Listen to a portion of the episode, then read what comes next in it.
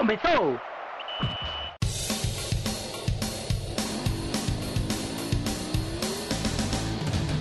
Mas qual é pouca, eu só tomo se for 10k. Eu sou obrigado a falar que esse programa aqui tá uma porra. Fala muito! Fala muito! Fala muito! Piada morta! Pelas barbas do profeta! Fala galera, tudo tranquilo com vocês? Estamos começando aqui a 21 primeira edição do DescubraCast. É, eu sou Clisman Gama, estou aqui com os nossos companheiros Iago Mendes e Vitor Aguiar. Se apresentem aí, pessoal. Rapaz, o pessoal aqui tá empolgado hoje. O menino Clisman chegou trincado. É, E aí, galera, tudo certo? É muito bom estar com vocês novamente. É, acho que ele tá assim. Esse aí que falou, caso você não tenha entendido, foi Iago. Eu sou o Vitor. Eu gostaria de alertar o seguinte: nesse programa eu vim mais para aprender que para ensinar. Então, vamos que vamos. Agora é contar Então com a empolgação do menino Vitor, que também deve estar super animado nessa linda madrugada. Uhul. E viva. Mas isso aí, pessoal. É, a gente está trazendo agora um, um debate que fica um pouco, ficou um pouco à tona é, nesse Brasileirão da Série A. É, Flamengo e Santos dividem a liderança da competição e tem uma particularidade entre os dois, que ambos possuem técnicos estrangeiros. O Santos com o Jorge Sampaoli, argentino, e o Flamengo com o português Jorge Jesus. É, essa chegada de técnicos estrangeiros que implementaram um- uma visão diferente do, do futebol que a gente tinha aqui dentro do, do nosso país. Então a gente vai debater sobre isso, trazer vários pontos e eu acredito que esse debate vai ser massa, vocês vão curtir. Então podemos já começar aí, galera. Iago, Vitor. Com certeza. Mas também só lembrando de uma outra coisa, nessa situação eu tenho que realmente discordar de você, porque eu acho que o grande diferencial que faz com que Flamengo e Santos tenham essa situação não é o fato de terem dois técnicos estrangeiros. Eu acredito piamente que seja o fato dos dois terem o preto no escudo. A questão toda é essa. Todo o segredo é esse. É, se Vitor falou, tá falado, né? Então, galera, vamos começando aí para o nosso debate, puxando aí no puxando aí o tema, é então, o que é que na visão, na visão de vocês, é, Vitor, tu pode até começar, o que é que atraiu é, os dois Jorges a virem ao futebol brasileiro? Eu acho que para os dois é um cenário, cada um tem um cenário um pouco diferente. O Sampaoli vinha de um trabalho muito ruim. Ele pegou a seleção argentina após deixar o Sevilha. Teve uma passagem péssima na seleção argentina, mas também, convenhamos, não só a culpa dele, considerando que ninguém conseguiu fazer um bom trabalho à frente da seleção argentina nos últimos cinco ou seis anos. E ele veio aqui, na minha visão, como chegando num futebol que não é no nível do futebol europeu, mas que dentro da América do Sul é meio que o mais alto dos níveis. Então ele vem para cá, para o Brasil, para retomar sua carreira, para se colocar novamente numa posição de, de destaque, provar que ele é um bom treinador e poder voltar a um mercado maior. Mas o Jesus eu vejo por outro lado. Ele já há alguns anos já tinha declarado interesse em trabalhar no futebol brasileiro, tinha declarado ter esse sonho. Ele já chegou a estar muito perto de acertar com São Paulo, em mais de uma oportunidade. É, chegou a ter. Ele chegou a falar isso, São Paulo chegou a, a ir atrás dele, mas acabou que quando um tinha interesse, o outro não podia e vice-versa. No início desse ano também ele chegou a negociar com o Vasco, mas aí ele veio para o Rio de Janeiro, ele entendeu o que era o Vasco, ele disse, é, tá, melhor não. E agora ele acertou com o Flamengo, realmente eu acho que é uma situação de dois motivos. É uma é tanto o crescimento do Flamengo, uma equipe com grandes investimentos, trazendo um grande elenco e que traz ele o convencendo também através desse projeto e ao mesmo tempo é um- uma situação de que ele também já se sentia confortável com a ideia do futebol brasileiro. Eu concordo. Eu concordo visão, com o que o? Vitor coloca, né? Porque assim, o São Paulo ele vem, ele veio de um trabalho sul-americano muito forte, quando ele treinou a Laú, foi campeão, foi muito campeão com a Universidade de Chile. Aí depois foi parar no Sevilha e fez um trabalho bastante questionável. Pegou uma seleção argentina e fez uma campanha vexatória na Copa, na qual o time argentino jogou uma única partida que foi bem contra a França, que foi quando foi eliminado nas oitavas de final. E aí, assim, é, ele viu, o São Paulo viu a forma de renascer na carreira, vindo para um novo centro, um centro ainda desconhecido até certo ponto para ele, e ele teve a sorte, não sei se a sorte, mas o mérito de ter o convite do Santos, que querendo ou não, a gente sabe que é uma camisa muito forte, muito emblemática, por causa de ser o Santos de Pelé e mais recentemente o Santos de o Santos de Robinho, o Santos de Neymar. E aí ele aceitou o projeto e, na minha opinião, vem fazendo um excelente trabalho, porque não tem dos elencos mais fortes e mais vistosos na mão, mas consegue dar uma cara competitiva ao time através de características que a gente vai discorrer mais na frente. O caso do Jorge Jesus eu já vejo um pouco diferente, porque assim, é, na minha opinião, a carreira dele na Europa já não vinha numa crescente tão boa. Então, ele viu é, no, na facilidade de migrar para outro centro, especialmente o Brasil tendo a facilidade com o idioma de dar um novo ânimo à carreira. E aí, assim, como o Vitor falou, ele teve a possibilidade de parar no Vasco, viu a barca furada que era e acabou desistindo. E aí, quando ele vê um Flamengo, que é um clube bem estruturado financeiramente, que tem dinheiro para fazer investimento em grandes contratações e que consegue montar uma equipe que é, na minha opinião, um, o esquadrão a ser batido no futebol brasileiro esse ano, eu acho que casou a história do projeto com a oportunidade de buscar novos ares. Então, assim, ele se adaptou bem, se adaptou rápido ao Brasil e consegue já é, mostrar que o trabalho é bastante promissor. É, e só para dizer também, é, só para pontuar também, Iago, o, tem a questão do São Paulo ter também um aquele trabalho muito bom com o Chile, é, bicampeão da Copa América, que realmente o consagrou na, na carreira. E acredito também que, sim, pelo trabalho que ele fez no Sevilha, mesmo sem ter conquistado títulos, seria também um. Ele teria mercado em clubes de médio porte da Europa. É, dava para ter dado continuidade por lá. Fiquei surpreso pelo fato dele ter escolhido aceitar esse projeto do Santos, vir para o Brasil, um mercado diferente do qual ele já havia trabalhado e vem impondo, vem fazendo, colocando suas ideias na, na equipe. O Santos que tradicionalmente gosta de times ofensivos, times que jogam para cima, que jogam bonito também. E isso casou muito bem com as características do, do argentino. É, a, a cidade em si, não só a torcida, mas a cidade em si abraçou o técnico. É, ele é tratado como, acho que como uma celebridade lá mesmo. Cara que gosta de estar tá curtindo a cidade de Santos, vai para um lado, para o outro, andar vai de bicicleta, praia, andar de bike, joga futebol. Andar Ele- de bicicleta de bike é foda. Andar de bicicleta, andar de moto. A cidade abraçou ele e ele abraçou a cidade, né? Uma relação um pouco mútua.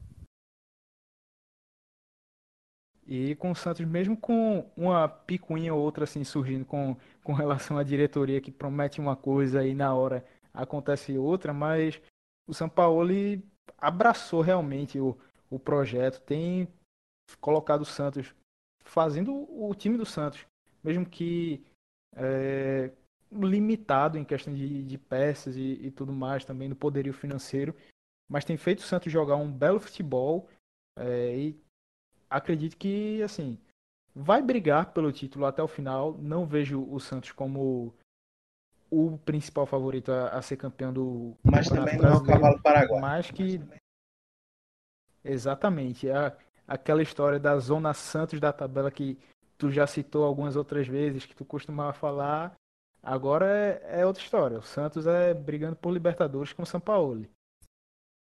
E só Eu acho que uma parte muito interessante da gente parar para pensar é a história da filosofia de futebol do Santos. Porque, assim, é, diferente de outros clubes, como por exemplo É, o Palmeiras, que demitiu o Filipão e contratou o Mano Menezes, e que joga muito em função do resultado, o Santos ele vive sim em função do resultado por ser um time de futebol profissional, mas isso não é a única coisa que importa.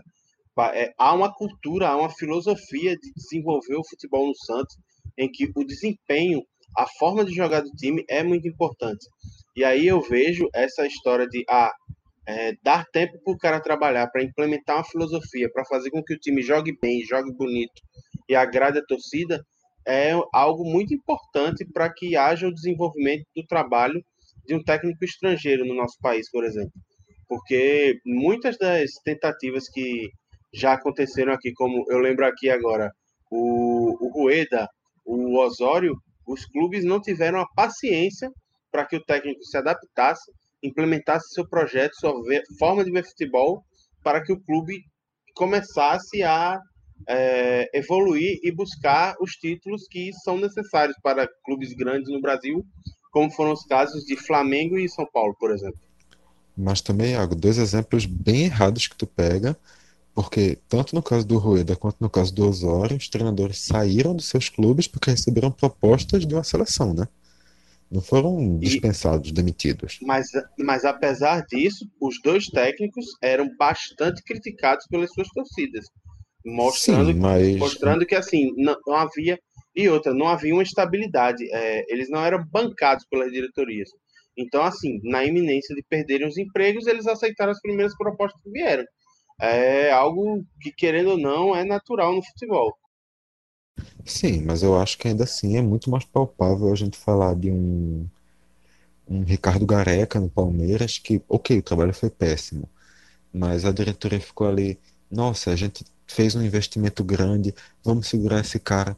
Segurou o cara por seis, sete jogos, demitiu ele depois do décimo. A mesma coisa com Paulo Bento no Cruzeiro. Eu acho que esses são exemplos um pouco mais palpáveis.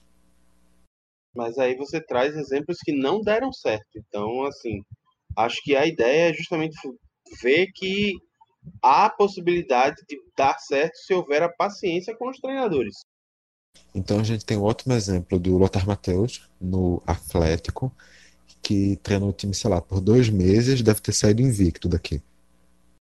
Então, só para dar continuidade, fechando o meu, meu pensamento, passando do São Paulo agora para o Jorge Jesus, é um técnico que também ele chega com a chegou com uma certa grife do ser da escola portuguesa que é mundialmente famosa por formar vários técnicos de qualidade José Mourinho, André Vilas Boas, é, tem o Nuno Espírito Santo, o Marco Silva, que estão na Premier League. Tem o Paulo então, Bento. O Jorge Jesus é mais um aí, o de Paulo qualidade. Bento. É, Paulo tem Bento. o Fernando Santos. Então, são nomes que prezam por times é, ofensivos, times com uma obediência tática, com muita variação de jogo, jogadores polivalentes. E o Jorge Jesus chegou é, implementou isso no Flamengo. É, a gente vê um, um, Flamengo com um Abel Braga muito engessado, apesar de eu é, gostar do, do, Abel como técnico, mas no Flamengo ele não fez um bom trabalho, foi, era um time muito engessado, ele é, prendia muitos jogadores em, em suas posições e com isso eles não conseguiam render tanto quanto se era esperado, principalmente o, o, setor de ataque do Flamengo, com o Gabigol, com Bruno Henrique, Arrascaeta, Everton Ribeiro. É, e além disso, o Jorge Jesus chegou, viu toda essa questão da estrutura que o Flamengo oferecia para ele. É, e soma-se também a, o fato de se contratar grandes reforços, como o Rafinha, Felipe Luiz, Gerson, que incrementaram mais ainda esse time. Então, é, na minha opinião, o Jorge Jesus faz com que o Flamengo tenha, para mim, pelo menos é o futebol mais bonito de se ver no Brasil. Mas aí o São Paulo também tá pau a pau. É, então, então, assim, essa questão dele ter sido atraído foi também por tudo que o Flamengo ofereceu a ele, o desafio no mercado brasileiro, já que, é, de certa forma, também há essa admiração com, com o jogador brasileiro lá na Europa. O Jorge Jesus é um técnico que gosta do jogador brasileiro, então foi uma oportunidade que ele não, pelo que ele já, já falou, não poderia recusar. Só Só, só, uma coisa, Clisma. É, eu acho que realmente uma palavra que tu matou foi desafio. Porque realmente, um cara que sai após cinco, seis temporadas no Benfica, com muito sucesso, para assumir o Sporting, para tentar levar o Sporting para novamente para uma grande posição em Portugal, eu acho que é realmente um cara que já provou que ele é um cara que aceita desafio, que ele que ele sente esse, esse tesão, digamos assim, no desafio. E aí, passando para o segundo ponto nesse nosso debate, é, queria que vocês falassem também como é que é essa vinda do, deles para o futebol brasileiro, que é mercado emergente, sem tanta força como, assim, pelo menos financeira, como a MLS, como a Liga Chinesa. É, como é que vocês veem essa escolha deles? Como que isso pode refletir na, na carreira tanto do São Paulo quanto do Jorge Jesus? Iago, se quiser Eu acho que aí... a chave é justamente falar dessas de ligas desses centros que tu citou. É, o Brasil ele tem exportado treinadores para centros longe da Europa, como o futebol asiático e o futebol da América do Norte. E aí, assim, eu acho que o sucesso deles aqui no Brasil pode ser que abra portas para esses dois treinadores, não que elas não já estivessem abertas, mas escancare as portas para é, esses dois novos centros. Porque a gente sabe que, especialmente na China e no, nos Emirados Árabes, há uma atenção muito importante com o futebol brasileiro. E aí, assim, e são ligas que a gente sabe que é onde rola o dinheiro rola solto. São ligas das, apesar de não terem é, grande nível técnico ou grande nível de competitividade, são locais onde há, os profissionais de futebol normalmente vão para ganhar dinheiro. Então, assim, eu acho que se abre mais essa possibilidade de carreira para tanto para o Jorge Jesus quanto para o São Paulo. É.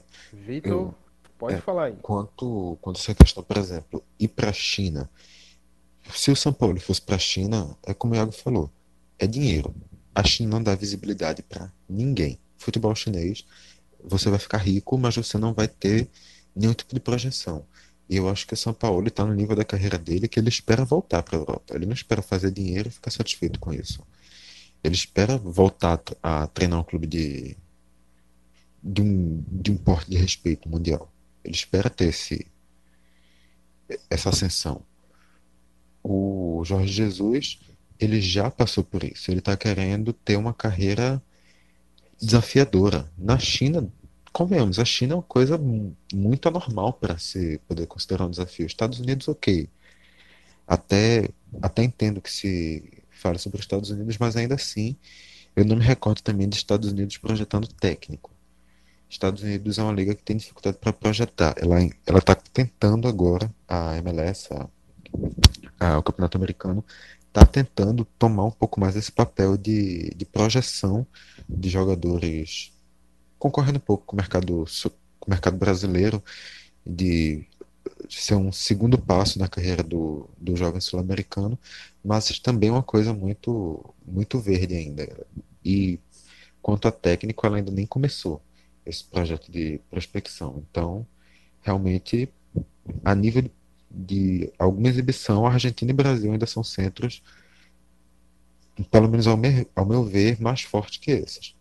É, e só para pontuar, é, eu discordo um pouco dessa visão de que essa abertura de mercado é, para a China, para a MLS, porque eu não, eu não vejo do, que seja algo do perfil, tanto do São Paulo quanto do Jorge Jesus, de buscarem desafios, de quererem tentar algo diferente na carreira, é, que seria algo do interesse deles de ir para esses mercados, porque essa falta da projeção, como o Vitor citou, não vai.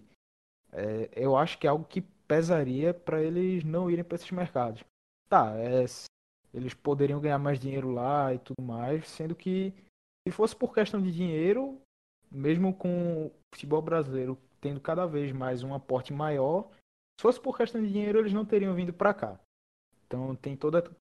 Eu acho que ainda tem todo aquele aquela mística do futebol brasileiro, futebol arte, mais, do desafio de treinar um clube aqui no país do futebol. Acho que isso moveu e mexeu com os brilhos deles para escolherem vir para cá. É, eu acredito ainda que talvez é, isso possa ter gerado uma certa.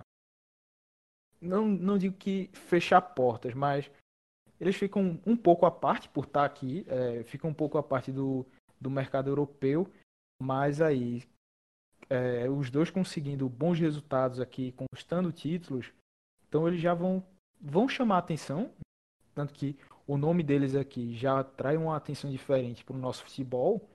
Então, se eles conseguirem títulos, forem bem sucedidos, o olhar lá fora vai ser diferente para eles.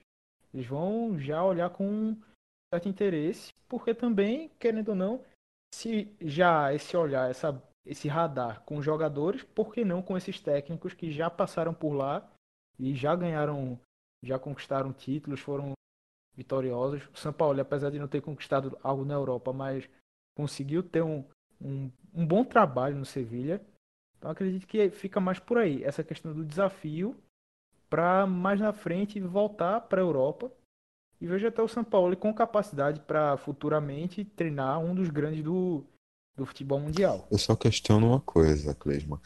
É, o Flamengo aí contratando 300, 400, 1 bilhão de reais de jogadores todo ano aí, eu não sei quanto menos o João Jesus está recebendo, não. O São Paulo, o quê? Até, até aceito que o São esteja pagando menos, mas o Flamengo, sei não. Mas aí eu tiro com comparação ele se fosse treinar um, um time chinês dos Estados Unidos ou do Oriente Médio. Que ali seria dinheiro Chinês e Oriente Médio, concordo. Estados Unidos eu até começo a questionar. Acho que não. Estados Unidos eu Porque, até assim, sinceramente questiono. Porque assim, como é, os esportes americanos, como as quatro grandes ligas e agora a MLS que está se incorporando como a quinta grande, o quinto grande esporte dos Estados Unidos, é, todos são em regime de franquia. Então, assim, todo mundo tem o dinheiro repartido de maneira igual e aí as receitas vão sendo vão sendo divididas e cada time vai tendo um orçamento mais ou menos semelhante para poder fazer contratações, para poder reforçar elenco, etc e tal. Tanto que cada time só pode ter até no máximo um jogador designado, que é aquele cara que é tipo top mundial e recebe um salário que é muito maior do que os outros. E aí Na assim, MLS eu tenho, eu tenho a impressão que são três por time, são três por time, Se porque não me assim, engano, até são onde, três. até onde, até onde eu vi era apenas um. E aí, assim, eles inclusive faziam alguns malabarismos, como por exemplo, é, na época que o, o Beckham jogava no Los Angeles Galaxy, ele chegou a deixar de ser o jogador designado para que o time fizesse uma grande contratação, que eu não, não me ocorre agora quem foi. E aí, assim, tipo, se o time investe muita grana no salário de um técnico, vai faltar grana para poder contratar jogador. E aí já vai, já vai ser difícil dar material humano a esse técnico, ele vai ficar insatisfeito e muito possivelmente vai acabar saindo do time ou sendo demitido. Apesar de que assim, o histórico de pressão nos Estados Unidos é completamente diferente da coisa até certo ponto irracional que a gente tem aqui. De ah, um técnico que vem muito bem, que acabou de ganhar um título, se ele perde dois, três jogos, ele já está sendo pressionado para ser colocado para fora. E aí, assim.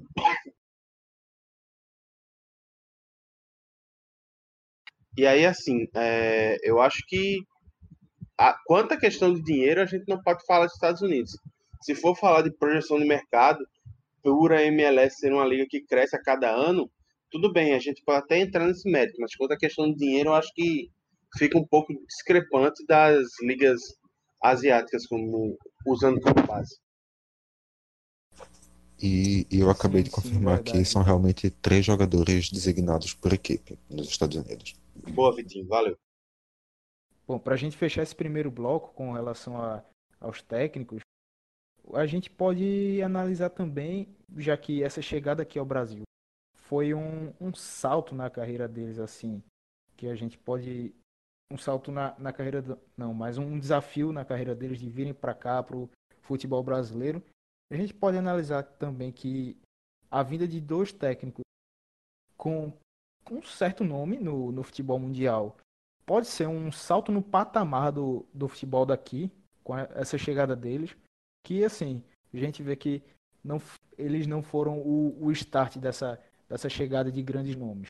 Tiveram jogadores também é, que vieram, jogadores de seleção de renome mundial, de grandes títulos, feito Daniel Alves, Felipe Luiz, Juan Fran, é, entre outros. Mas o que a chegada desses dois técnicos aqui no nosso futebol agrega e se realmente existiu esse salto de qualidade, se a gente pode dizer que o futebol brasileiro avançou alguns degraus. Eu realmente acho que o futebol brasileiro está passando por uma fase um pouco diferente do que, do que ela tem de costume. Ele tem de costume, melhor dizendo. E isso passa também pela chegada de Jesus e de São Paulo, mas eu acho que não dá para dizer que a chegada deles causa esse salto no patamar. Eu acho que a chegada deles faz parte desse movimento.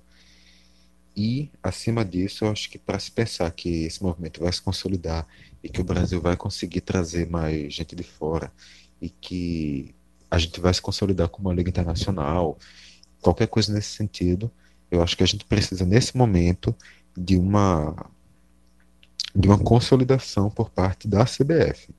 A gente precisa que a CBF trabalhe em cima do Brasileirão, trabalhe em cima da Liga Brasileira, em sentido de exportação, em sentido de internacionalização da marca, para a gente conseguir sim firmar o Brasil como uma liga, como uma quinta liga, uma liga que vai disputar com a liga, a liga portuguesa, uma liga que vai disputar com a liga americana, talvez não em dinheiro, mas pelo menos que vai ser olhada externamente com esse com esses olhos. E obviamente a presença de nomes como o Jorge Jesus e o Jorge Sampaoli ajuda muito nisso. Atrai o interesse na no Brasileirão e a partir daí realmente tem que ser trabalho de trabalho de base, digamos assim, da federação.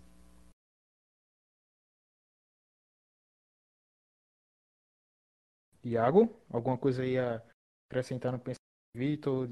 Não, eu, eu concordo com o Vitor. Eu acho que é, essa, esse intercâmbio de técnicos estrangeiros tem muito a acrescentar e pode fazer com que o Brasil realmente se consolide nesse rumo de ser, primeiramente, a primeira liga da América do Sul, que hoje ele divide o mérito com a Argentina, e de se projetar para ficar entre as cinco maiores ligas do mundo coisa que, pelo menos ao meu ver, no momento, está um pouco distante da nossa realidade.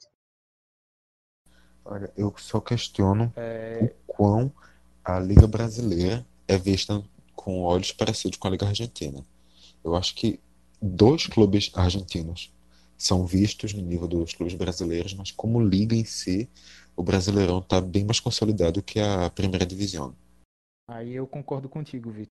Bem, vejo dessa forma. É, como liga em si, o Brasileirão é mais consolidado. É, eu vejo também dessa forma, tirando como, como exemplo a parte da, das vendas do, de jogadores. É, não só isso, né? Porque assim, Oak River são clubes num patamar, acho que comercial e também de, é, de visibilidade acima do, dos brasileiros. Mas também como a liga em si, o Brasileirão tem esse poder maior de, de organização. Então, só para registrar aqui, eu acredito que, como vocês também falaram, é a chegada deles é parte desse processo da, de uma possível consolidação, de uma mudança no futebol brasileiro.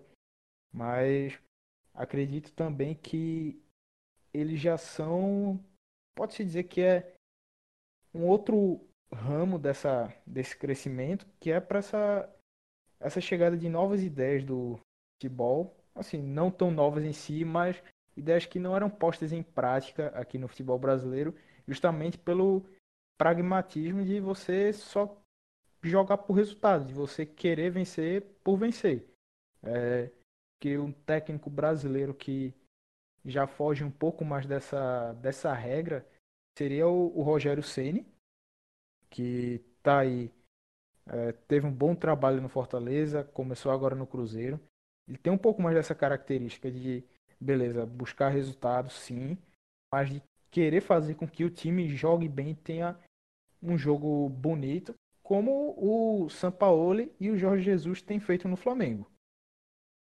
Então essa a chegada deles dois que vão servir, acho que é, não sei muito bem a palavra exata, mas talvez espelho, talvez mude um pouco dessa mentalidade, ao menos eu espero, para que o futebol brasileiro também se preze por esse melhor ser um jogo mais agradável de se ver.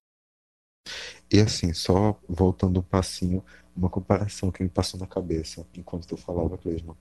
Eu acho que daria para dizer que na América do Sul, Boca e River são o Real e Barcelona, mas o Brasileirão é a Premier League.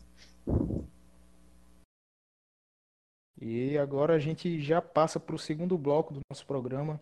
É, a chegada do Jorge Jesus, Jorge Sampaoli ao Brasil, implementando esse futebol mais técnico, mais ofensivo, mais agressivo, de querer jogar bonito. Como é que vocês veem? É, isso, de certa forma, é um resgate ao que o futebol brasileiro apresentava nas décadas de 60, 70, 80. Esse futebol mais bonito de se ver, de um drible, de jogar sempre pro gol, pode estar vencendo por 3, 4 a 0 e vai estar buscando fazer mais. Como é que vocês veem? Isso realmente acontece, esse resgate do DNA, se é que eu posso dizer assim, do futebol brasileiro? Como é que tá isso aí na opinião de vocês? Vitor, manda aí. Eu acho que assim, eu fico um pouco receoso com a palavra resgate quando a gente pensa que é um português vindo para o Brasil para dizer como é que o brasileiro fazia uma coisa nos anos 70. Então acho que não. Acho que não é uma boa ideia. A gente já não tem um histórico muito bom de português vindo mandar na gente. Então vamos com calma assim pensar em resgate. Antes de tudo. Para, parabéns, essa foi sensacional, Vitor. Mas, enfim, eu acho que realmente eles trazem uma proposta de futebol, como tu falou, já, como tu falou, Clisma, já diferente da, do que o Brasil vinha tendo. O Brasil a gente sabe bem que tem um problema com o treinador, que a gente tem diretorias muito imediatistas, a gente tem treinadores que, por saber dessa situação, focam única e exclusivamente nos resultados. A gente vê, por exemplo, o Palmeiras, uma equipe que ano após ano consegue bons resultados, consegue títulos, mas em nenhuma temporada começa e termina com o mesmo treinador no comando. Um exemplo agora é a recente demissão do Luiz Felipe Scolari, que foi campeão brasileiro há nove meses.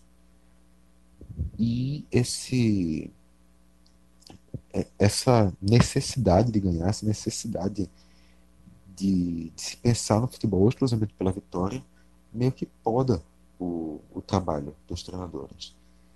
E talvez a chegada deles, nem que eles tenham um pensamento diferente, quer dizer, nem que eles pensem em futebol de uma maneira diferente do brasileiro, nem que eles pensem em trazer uma, uma maneira com que o Brasil não está acostumado.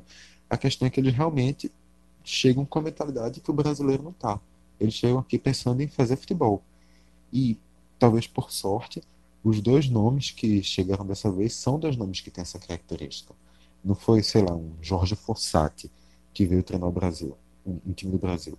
Foram dois como já tinha sido um treino internacional, se não me engano, que ele treinou. Mas foram dois treinadores de muita qualidade que pensam um, um futebol, digamos assim, mais apurado. Então acho que eles trazem talvez esse esse resgate, mas eles trazem esse resgate talvez apenas por dar um novo fôlego, por eles serem, por eles notarem acostumados com esse pensamento que o brasileiro está. E obviamente isso pode ser uma coisa muito boa. A gente vê, como tu falou mesmo, o Rogério Ceni que é um cara que está chegando agora, e ele chega, ele começou no São Paulo, o trabalho não estava bem, mas em, em longo prazo podia ser um trabalho que engrenasse. Ele teve depois um grande trabalho no Fortaleza, que sem dúvida nenhuma engrenou, e também porque foi dado tempo, foi dado confiança a ele. E agora no Cruzeiro também ele começa bem, porque ele também pega uma base que já vem do trabalho consolidado, apesar de ter tido um, um final ruim. Então a gente vê que é uma coisa que sempre se fala aqui no Brasil. Quando um treinador no Brasil tem tempo para trabalhar, vai bem. E tanto o São Paulo quanto o Jesus chegam com o pensamento de que eles vão ter um tempo para trabalhar. Provavelmente as conversas dessa temporada prometeram tempo para trabalhar para ele, então eles não tinham aquela pressão, puderam ser mais fiéis àquilo que pensavam.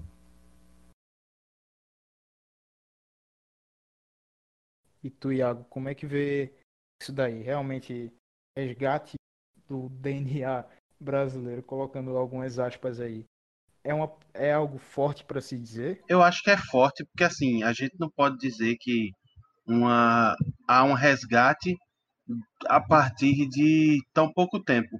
É muito interessante ver a proposta de um futebol ofensivo no Brasil, que foi algo que meio que se perdeu depois de alguns insucessos com as seleções de 82 e 86, por exemplo.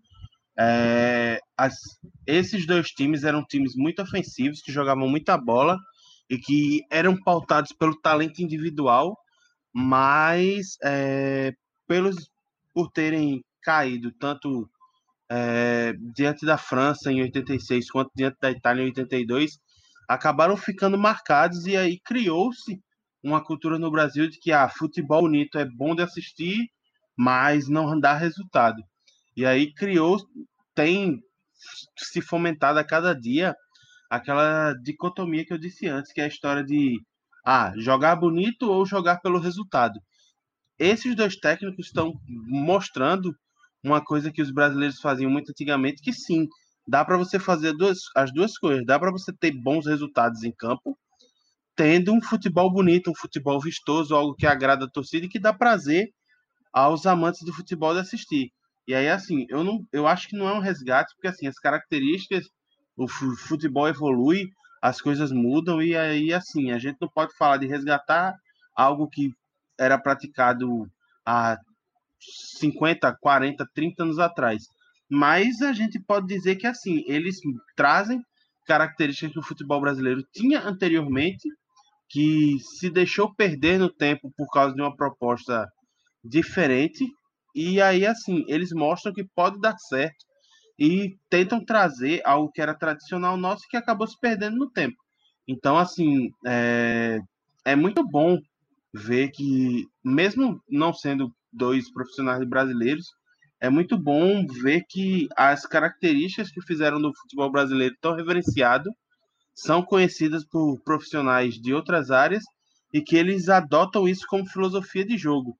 E aí eles trazem essa filosofia de jogo ao Brasil, onde em tese ela pode, pode se dar a ideia de que é onde ela foi criada, essa história do futebol arte, do futebol bonito, do futebol vistoso. E aí mostram que dois dos times mais fortes do Brasil, cada um na sua característica, conseguem jogar um futebol bonito e de resultado. Só observe o vídeo do DescubraCast o quanto Iago Mendes é excludente. Veja só que ele falou o quê? Abre aspas para Iago. O futebol arte morreu junto a Zico, em 86. Fecha aspas, Iago Mendes. E Eu nem falei ele... a palavra Zico. Pois é, tá vendo só, né? Nem falou a palavra Zico, ou seja, excluiu o Zico. E, segundo, ele depois acrescenta o quê? Fica uma dicotomia. Você vai jogar bonito ou você vai jogar pelo resultado. E ele faz o quê? Exclui o Fernando Diniz é uma coisa muito excludente, Thiago. Assim, Senti um eu particularmente, eu não acho que o Fernando Diniz é o gênio que pintam, mas eu também não acho que ele é a porcaria que muita gente tenta fazer com que ele pareça. Desculpa, eu acho, eu acho que ele é exatamente essa porcaria aí. Eu acho o seguinte, que o Fernando Diniz ele é um cara que ele tem uma filosofia de jogo muito interessante, é, só que ele não conseguiu ainda adaptá-la à realidade do futebol brasileiro. E aí eu acho que esses dois novos técnicos, o Jesus e o Sampaoli, podem contribuir para que esse modelo do Fernando Diniz se torne algo viável no futebol brasileiro. Porque o que a base do que o Fernando Diniz propõe é um futebol que seja ofensivo, que tenha o apreço pela posse de bola e que aí o time consiga é, criar inúmeras chances de gol. Tanto que, assim, deu relativamente certo no início do trabalho dele em Atlético Paranaense e em Fluminense, só que aí, com o tempo, é, os trabalhos dele tendem a perder fôlego. E aí, assim, é, falta ele algo que faça com que esses trabalhos dele se tornem mais consistentes. Então, assim, eu acho que ele é um cara que ele tem ideias muito boas, mas ele nem é genial, como as pessoas acham que ele é o cara que vai revolucionar o futebol brasileiro. E ele nem é a porcaria que a turma diz que ele é, que muita gente acha que ele é pior que o Dunga. Pior que o Dunga, É, pior que sobre o o Dunga Fernando forçou. Diniz, tô com o Iago nessa. Não, na- na- eu, eu entendo. Tá bom, pior que o Falcão, então. Desculpa, eu acho o Falcão pior que o Dunga. Se eu disser assim, Falcão ou Dunga, eu vou escolher o Dunga. Mas enfim, Se tivesse que escolher entre um e outro, eu acho que eu mesmo ia lá treinar o time. é uma opção também. Eita pô, Mas assim, eu, bateu a prancheta na mesa. eu, eu realmente não, não sou nada fã do Fernando Diniz. Eu acho que os times dele, realmente, ele perde o fôlego porque o time dele vira improdutivo e previsível logo prontamente. Um Como disse por um amigo nosso, trabalho. é toquinho, toquinho fumo. Exatamente. Eu acho que não tem, não tem muito segredo ali, não. Ele realmente tem ideias interessantes, tem, só que ele não consegue col- colocá-las na prática. A minha visão é essa. Mas vamos seguir para o próximo tópico. É, como os amigos já gabaritaram aí, vamos passando para o próximo tópico. É, outra coisa que a gente já já ressaltou aqui no começo é sobre essa abertura do mercado brasileiro para outros nomes, como jogadores de futebol já consagrados voltando, é, Daniel Alves, Luiz. Tudo isso também vem do momento econômico, é, e aí também você encaixa o, o do Jorge Jesus e do São Paulo nessa busca, mas aí é, a chegada deles também abre essa, essa oportunidade, essa não diria oportunidade, mas atrai também essa visão de outros técnicos de porte semelhante a eles, para no caso de pensar e até aceitar uma proposta do futebol brasileiro, jogadores que trabalharam com eles, é, alguns estrangeiros como é, os espanhóis, Juan Fran no São Paulo, o Pablo Mari que foi para o Flamengo. Como é que vocês veem essa, essa abertura de mercado? Analisando o contexto não só da chegada dos técnicos, mas também o, o geral. Eu acho que essa perspectiva se abre para os, para os times que vivem é, a crista da onda econômica no Brasil, né? E aí não é um grupo tão, tão extenso assim. Eu acho que, sei lá, dá para a gente pontuar o Palmeiras por causa do mecenato da Crefisa, o, o Flamengo por causa da reestruturação e da capitalização do Maracanã, o São Paulo que vem ressurgindo é, economicamente, mas que ainda precisa provar o seu peso, a sua força novamente no futebol. Olha, E- só uma, só uma coisa, Iago. Os números, na verdade, não mostram São Paulo tão bem economicamente assim. O São Paulo foi atrás de Daniel Alves e Juanfran, mas como uma jogada de risco que como realmente reflexo de uma, de uma boa administração econômica do clube. E para falar do Flamengo, só uma coisa, é, eu acredito que não é nem tanto por capitalização do Maracanã e tudo mais, mas dá para dizer que é pelo equilíbrio das contas, esse processo que o Flamengo vem passando desde o começo da década, de equacionar essas dívidas, chegar num nível mais sustentável, e aí também veio aumentando seu faturamento. Então, é, passou por um período de seca para agora conseguir ter bala para comprar jogadores é, investir pesado no futebol e aí sim, tá para chegar nesse patamar que, que tá hoje.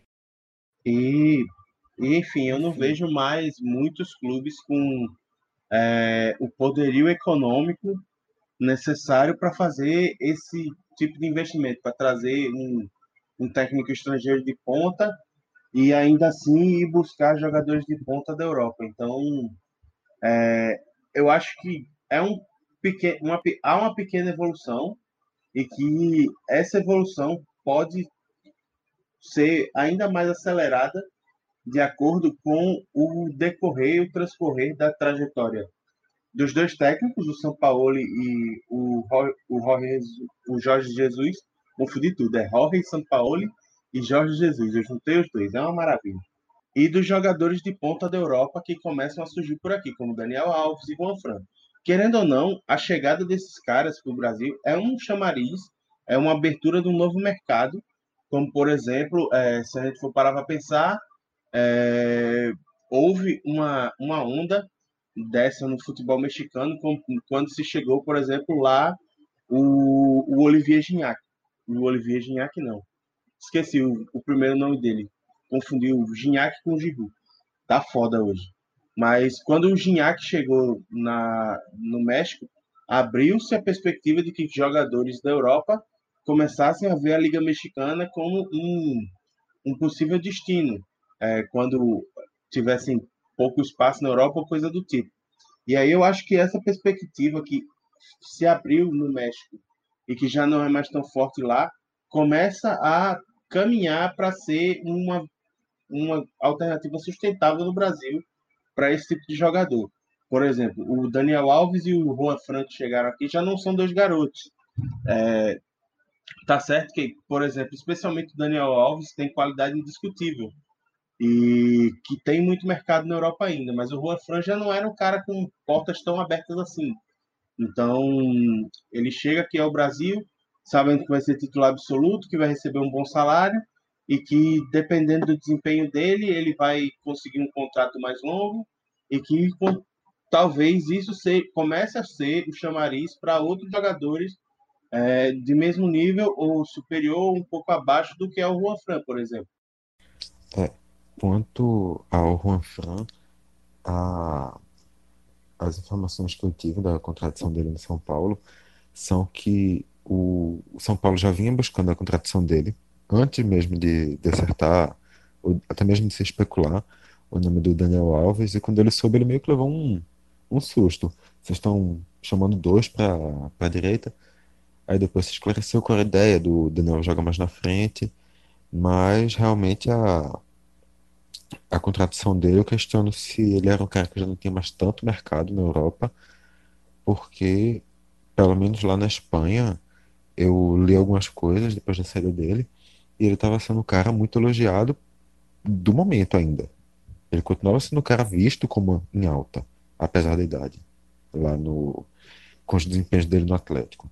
Obviamente, o desempenho do clube na, na última temporada fez com que eles buscassem uma renovação. Ele ia parar ali no banco, mas ainda assim o Atlético. Mas eu acredito Fala. também que, Vitor, só interrompendo um pouco, eu ainda acredito que o Juan Fran ele já vem nessa curva desse, já vem nessa curva descendente da carreira dele. É, já com 34 anos, se não me engano, então já não tinha mais o, o mesmo fôlego e a mesma intensidade necessária para jogar no que o, o Diego Simeone queria lá no que ele implementa no, no Atlético de Madrid. Então, é, ele, de certa forma, recebeu algumas críticas lá na, na última temporada. Então, assim, ele meio que viu que o tempo dele no, no Atlético de Madrid já tinha, tinha chegado ao fim. Ídolo do clube, chegou a duas finais de Champions, ganhou a Liga Europa, campeão espanhol. Tem um currículo vasto. Então, na busca desses desafios e por ver também o futebol brasileiro como, como realmente um desafio e algo diferente que jogadores europeus costumam fazer. De, a gente mal vê jogador europeu por aqui, então foi um pensamento, eu acho que até semelhante dos dois técnicos. Topar o que tá vir para o futebol brasileiro. Não, realmente as últimas. O que eu tô falando realmente não, não, não, nem coloco minha mão no fogo, porque foram leituras que eu fiz que realmente estavam dizendo que ele era. que ele vinha sendo considerado em alta lá, mas obviamente se Klinsmann está dizendo, ele tem muito mais propriedade para falar. Mas um outro ponto, isso, outro ponto que eu estava também observando do que tu falou, logo na tua pergunta lá atrás, quando tu fez, tu citou o Pablo, o Pablo Mari. O Mari veio diretamente por causa do, do Jesus. O Mari foi uma indicação do Jesus e que se o Jesus não viesse, talvez ele nunca tivesse nem chegado perto do futebol brasileiro. E foi um Marinho- cara que se adaptou muito bem ao futebol brasileiro, tem sido muito elogiado, inclusive. muito bem e muito rápido. Um- Uma adaptação relâmpago. E o, o Jesus disse que vocês iam se surpreender, que era um, foi um cara que veio dar confiança de Jesus. E que, se, sei lá, se o Cuca tivesse no comando do, do Flamengo, se o Dorival Júnior tivesse no comando do Flamengo e tentasse contratar o Mari, talvez nunca acontecesse. Então, acho que a existência de um, de um nome que abre espaço para a entrada de outro. Por exemplo, um jogador que atuou no Milan em 2007, se estiver vindo para o Brasil, ele vai procurar uma referência com o Sidorf. Isso vai acontecer, apesar do Sidorf ser de outra geração aqui do Brasil. A intenção foi exatamente voltar um pouco mais. O, um jogador que passa por um, por um país, ele vai acabar sendo referência para outros, pelo menos para atender o tele, para receber uma ligação e perguntar: Olha, você jogou lá no Brasil, né? O que, que você achou? Vai, ele vai ser sempre referência para isso. E isso vai valer agora também para esses dois treinadores. É, o Brasil abre, pelo menos, sei lá, uma rede de contatos melhor no mundo do futebol. Então, é, eu concordo mesmo com, com o que disseram. É, é um processo em si que vem se abrindo novos, novas portas para atrair esses jogadores, técnicos. E eu acredito que a gente está ainda no, no começo disso. Esse processo, é, vejo que ele passou a se, ele iniciou no, acho que no último, nas últimas duas temporadas, vindo principalmente pela por essa estruturação maior financeira e aí começando a ter esse maior poder de investimento agora em 2019, final de 18 para 19 então, eu espero que siga nessa, nessa curva crescente para a próxima temporada e as outras também, porque aí já é melhor futebol brasileiro num contexto geral. É, vai se tornar mais lucrativo, vai ter maior visibilidade ainda. Então vai fazer um bem num contexto maior ainda, vai puxar tudo em fila. Sim, e um outro ponto também é que é o seguinte, hoje, no momento, a única equipe, é, Iago citou três equipes, na minha visão, a única equipe que tem um nível que pode fazer, digamos assim, entre aspas, frente a um segundo escalão europeu é o Flamengo.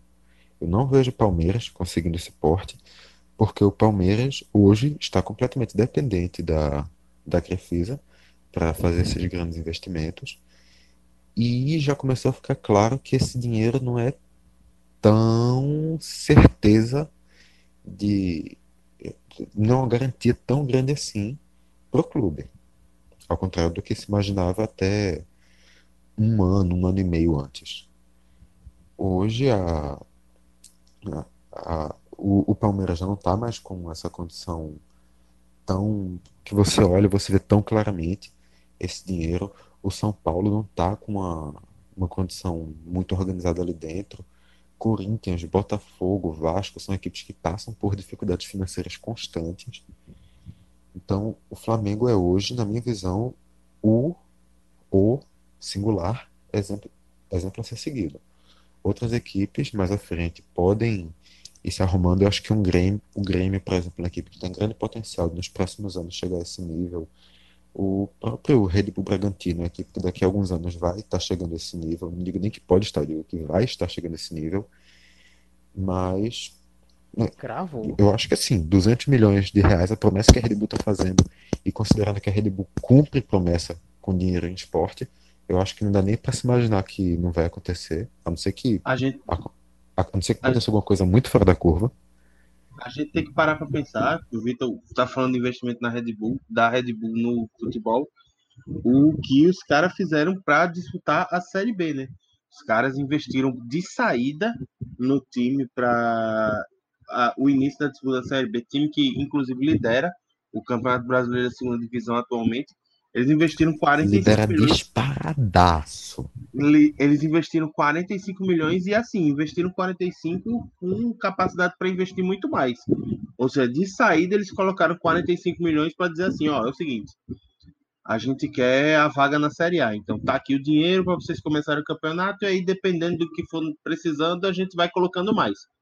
E aí assim, para a Série B é uma quantia inicial de investimento que é absurda para 90% dos times do campeonato.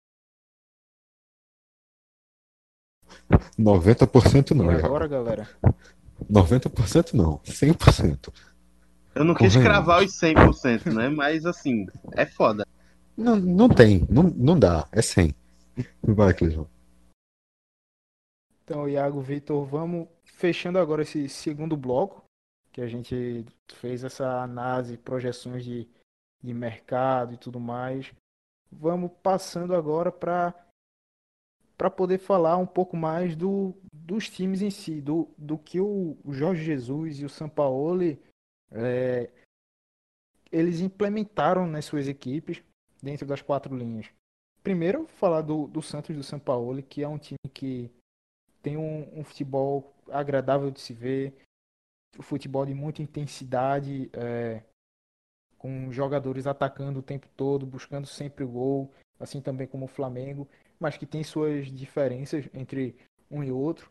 É, queria que vocês falassem também desse time do Santos, que é, vamos dizer, não é um time com tanto, tanto aporte assim com o Flamengo, com tantos jogadores de peso, mas que tem jogado bem. Na minha visão, só dando uma adiantada aqui, eu vejo o Santos jogando sempre no quase sempre no seu limite. Já o Flamengo é um time que aparenta que ainda tem margem para render mais. Como é que vocês analisam esse Santos do São Paulo? Eu acho que o que varia muito entre os dois times é a construção, por exemplo. O Flamengo ele é um time que ele é construído para funcionar em torno da individualidade e do, do grande valor técnico das suas peças.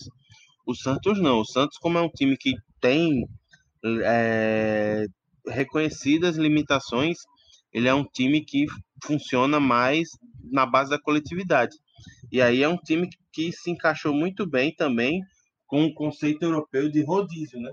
Porque assim, o, o Santos ele não tem um time titular. Você não escala o Santos de, do goleiro à ponta esquerda é, o mesmo time em todos os jogos. Não.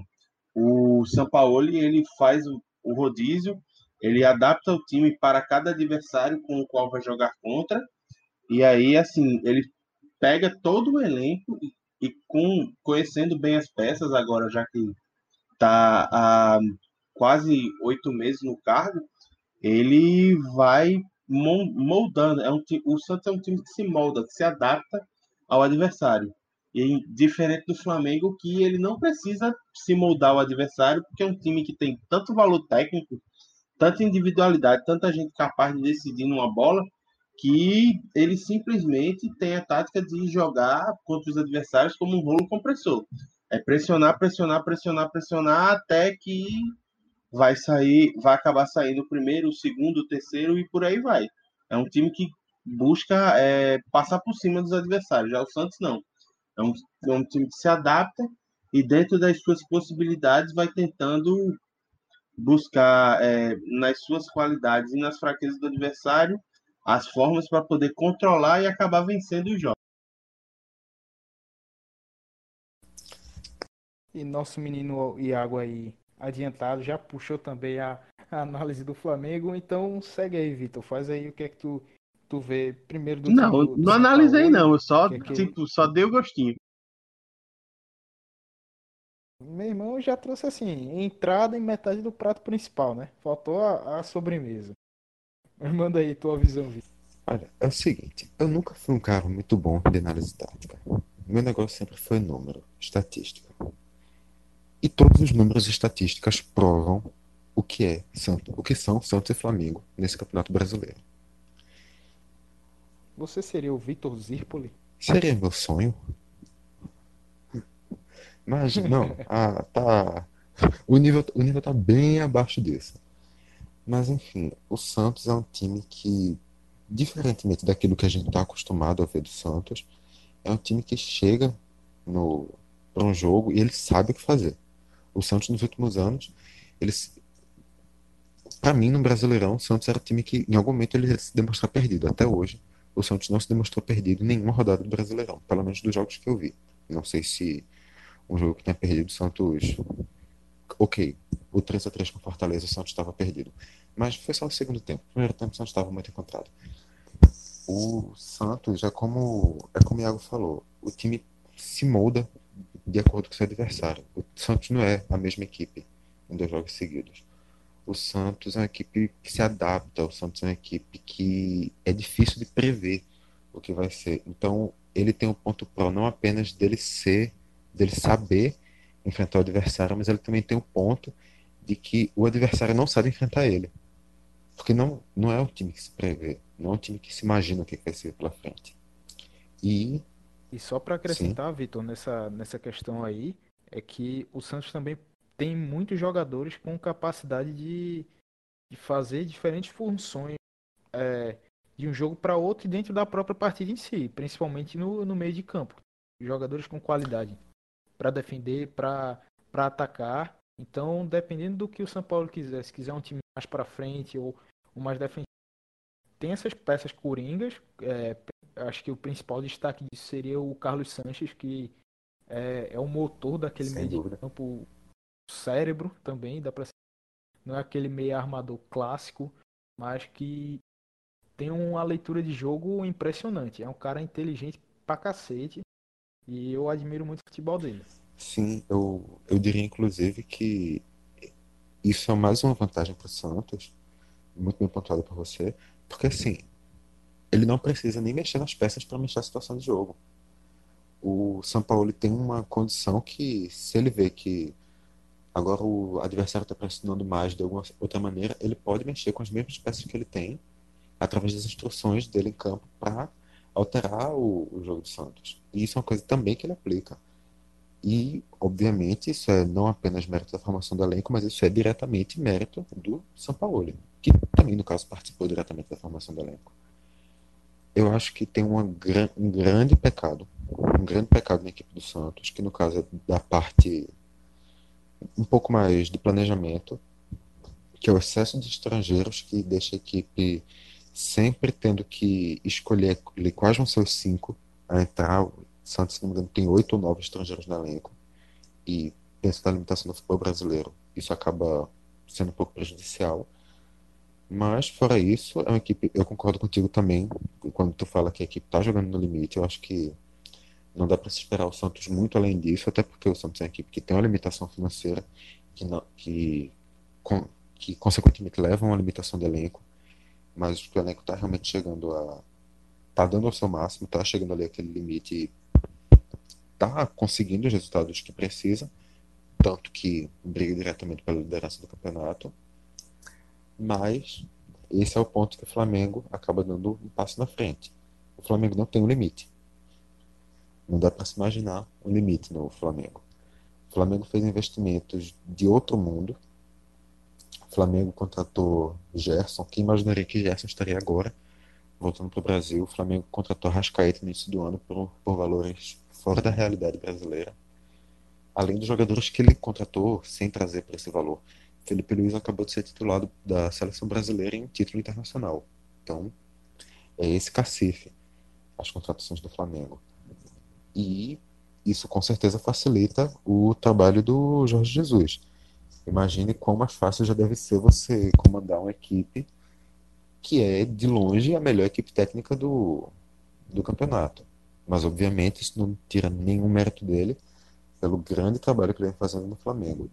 A equipe hoje tem um futebol muito propositivo, tem um futebol envolvente, tem um futebol que, por muitas vezes, simplesmente anula o adversário esse, essa última partida mesmo contra o Palmeiras, o Flamengo deu um show de futebol para cima do Palmeiras. Não foi para cima de qualquer equipe, foi para cima do atual campeão brasileiro. Isso é total mérito do, do Jesus, apesar de todas as ressalvas que se possa fazer do elenco.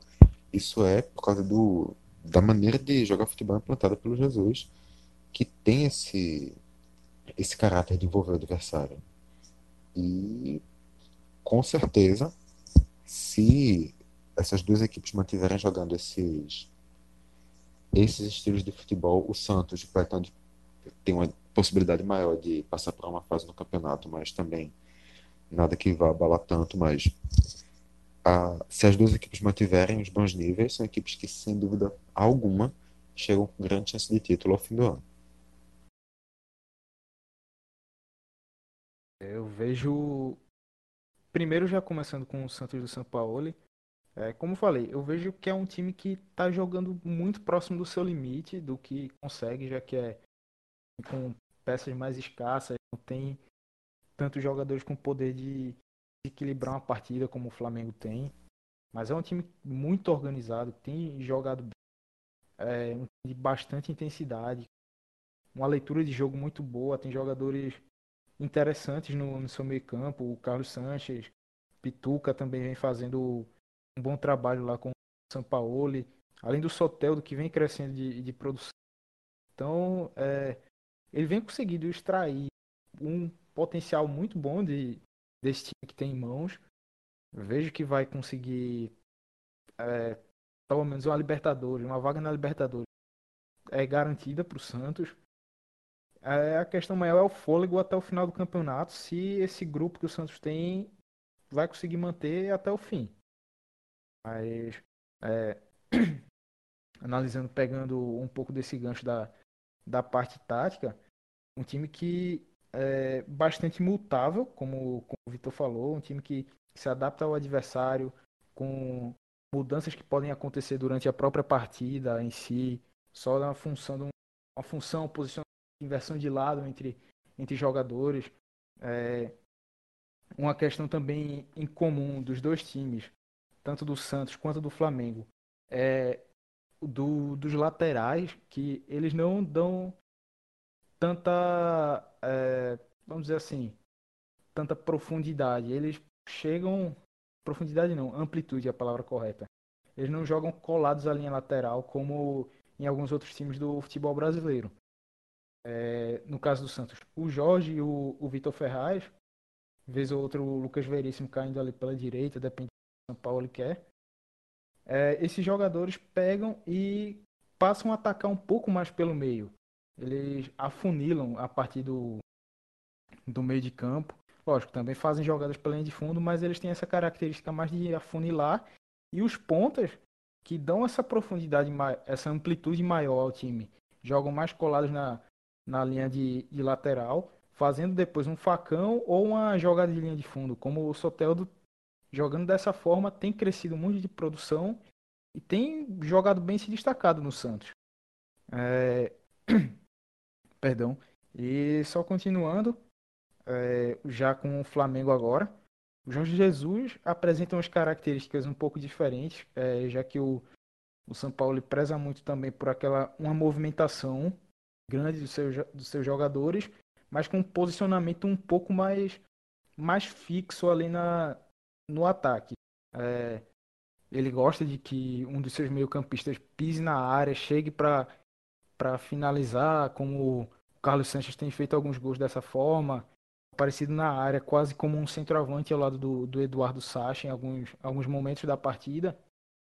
Já no Flamengo, é, há uma maior fluidez nesse, nesse setor de ataque.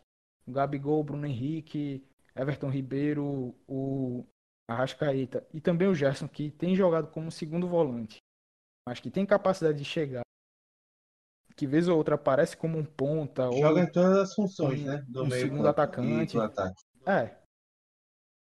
Um jogador polivalente que chegou e acertou muito bem naquele meio campo do Flamengo. Isso sem falar da chegada dos laterais, o Rafinha e o Felipe Luiz. Felipe Luiz, que para mim só não foi a maior contratação do, do futebol brasileiro desse ano. Porque veio o, o Daniel Alves também. Será? Mas a maior contratação do Flamengo foi o Felipe Luiz. Sim, eu ainda vejo o Daniel Alves por toda a representatividade maior do Eu que o Felipe Luiz. Não, não, acho o questionar, Felipe não. Luiz. Não, é, colocar. Eu não acho o Felipe Luiz tudo isso, não. Eu acho Não, que é, assim, o ponto, foi uma ponto é grande esse. contratação, mas não, não chega nem de longe a rivalizar com a contratação do, do Daniel Alves. E eu ainda digo mais, eu ainda acho a contratação do Felipe Luiz inferior à do Juan Fran, por exemplo.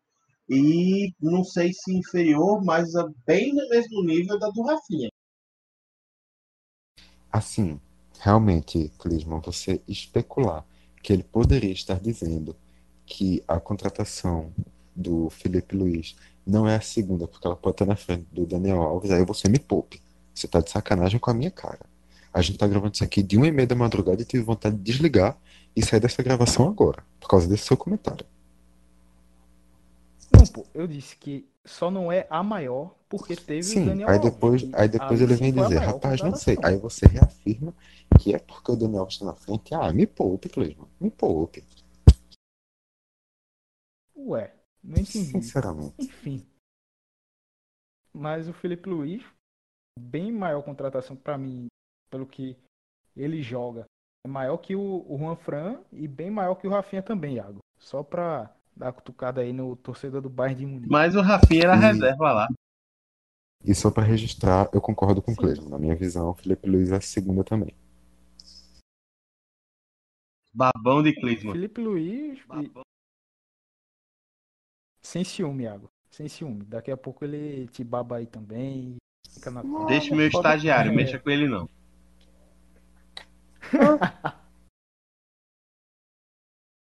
O Felipe Luiz chegou e deu um acréscimo é, ao time do Flamengo que, meu velho, acho que também crucial, no- tanto no equilíbrio da defesa do time, quanto nessa construção de jogadas. O Felipe Luiz é um cara muito inteligente, tem uma visão de jogo, um passe apurado é, que chama muito a atenção, menos, é, não só minha, mas também de, de muito, muita gente lá está acompanhando o Flamengo.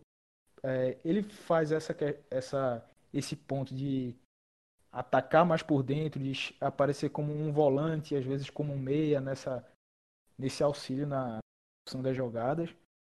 E principalmente porque com Bruno Henrique ou Arrascaíta caindo ali por aquele lado, jogando mais próximo à linha lateral, dá esse espaço para o Felipe Luiz entrar e aí fazer uma tabela, dar um, um passe quebrando a, as linhas da, da defesa do time adversário, procurando por algum dos atacantes que estiver centralizado ali, mais enfiado. Então, algo que acrescentou demais nesse, nesse futebol do Flamengo. É, outra coisa que também me chama a atenção é que o Jorge Jesus tem um, um jogo mais, mais vertical com o Flamengo agora. É, o Flamengo um time que busca sempre definir as, as jogadas rápido, diferente do, do toquinho, toquinho em fumo.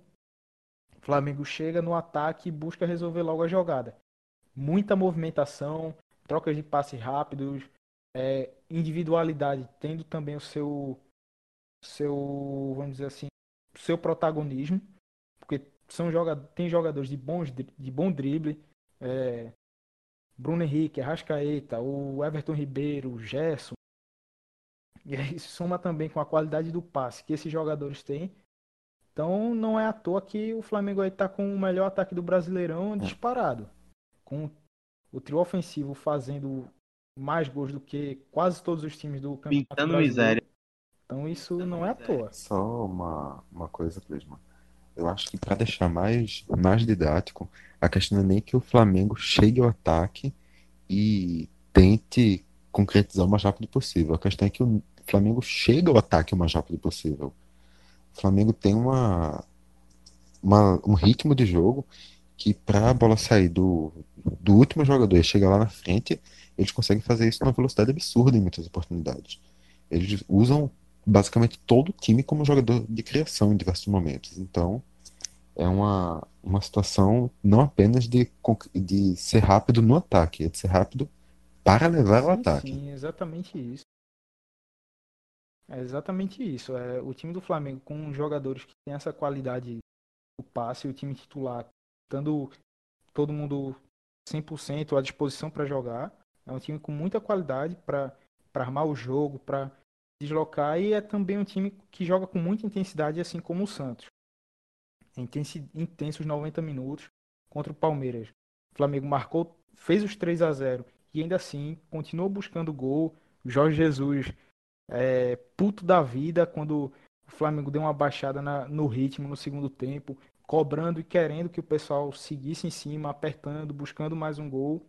Então, isso que agrada muito no, no modo de ver do torcedor. Você vê o time vencer, vencer bem e jogando muita bola, então quem que não vai sair feliz do estádio ou estando na TV assistindo No caso, time? Aí tá feliz no caso quem vai ficar feliz são os palmeirenses.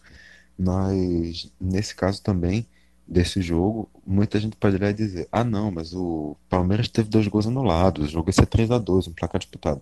É, aquelas duas bolas foram basicamente as únicas chegadas do Palmeiras no jogo. Eu só tenho mais uma coisa a dizer. Klinsmann disse que quem é que não ficaria feliz em ver o time jogando bem, com alto desempenho, pressionante, etc e tal. É, Vitor falou que os palmeirenses não ficaram felizes, mas eu acho que é o seguinte, que a nação brasileira fica toda feliz quando o Felipe Melo tá triste. Então, assim, foi um jogo muito legal de assistir. E aí, assim, só agora falando um pouco mais sério, é, eu concordo com a questão de que realmente a qualidade individual de passe e velocidade dos jogadores contribui muito para que o Flamengo tenha esse estilo vertical.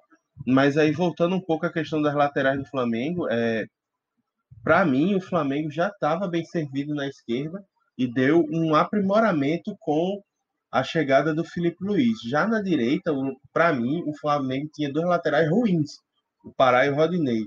E aí a chegada do Rafinha acrescenta muito também ao, ao jogo ao jogo do time.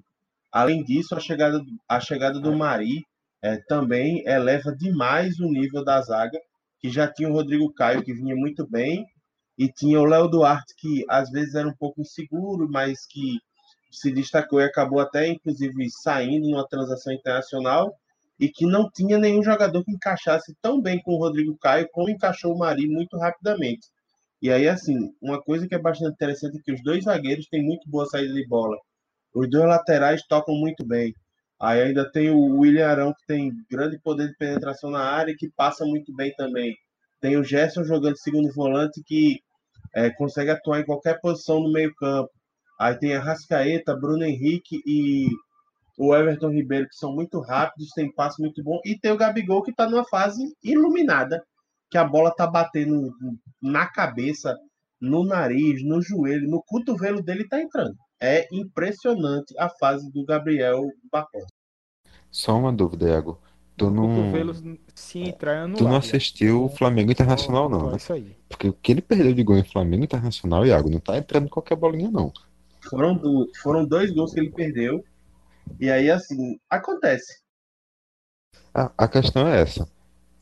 Ao mesmo tempo que ele tá perdendo muito gol, ele tá tendo muita oportunidade. Então, é aquela história. O cara tem compensa. 90, 90 gols na temporada já. Então, assim, é inacreditável a quantidade de gols que esse cara já fez esse ano. Eu acho que Sem se a, gente for parar, se a gente for parar para analisar, é, tem muito clube que tem pouquíssimo, com o elenco inteiro, tem poucos gols a mais do que o Gabriel Barbosa já fez nesse ano. É, então, a média de gols dele depois da chegada de Jorge Jesus está alguma quantidade acima de um gol por jogo. Daí você tira. Vem numa crescente. Tá jogando muita bola. E também por ter um time com, vamos dizer assim, fora o trio de ataque, o- os outros três do quarteto ofensivo. Você pega o meio de campo e os laterais que servem muito bem. Então, meu velho, é chance adoidado a cada por jogo que ele vai ter. E com a qualidade, com a evolução que ele vem tendo, vai guardar e tá numa fase caramba como tá tendo agora. Se esse time tivesse um goleiro que sabe jogar com a bola no pé também, misericórdia, ia ser 1.200 passos por jogo. E o Flamengo acaba denunciando. aí o Diego O Alves tá Flamengo acaba denunciando a contratação de Sidão. Mas aí é saber jogar com o pé e não saber jogar debaixo da barra, né? Aí é foda também. Ah, aí já queria demais também, Iago. E agora vamos para o último tópico aqui do, do nosso debate, galera. É, todo mundo aqui tá cansado de saber que o futebol brasileiro é um busca muito um futebol de resultado, quer saber de títulos, de vitórias quanto antes.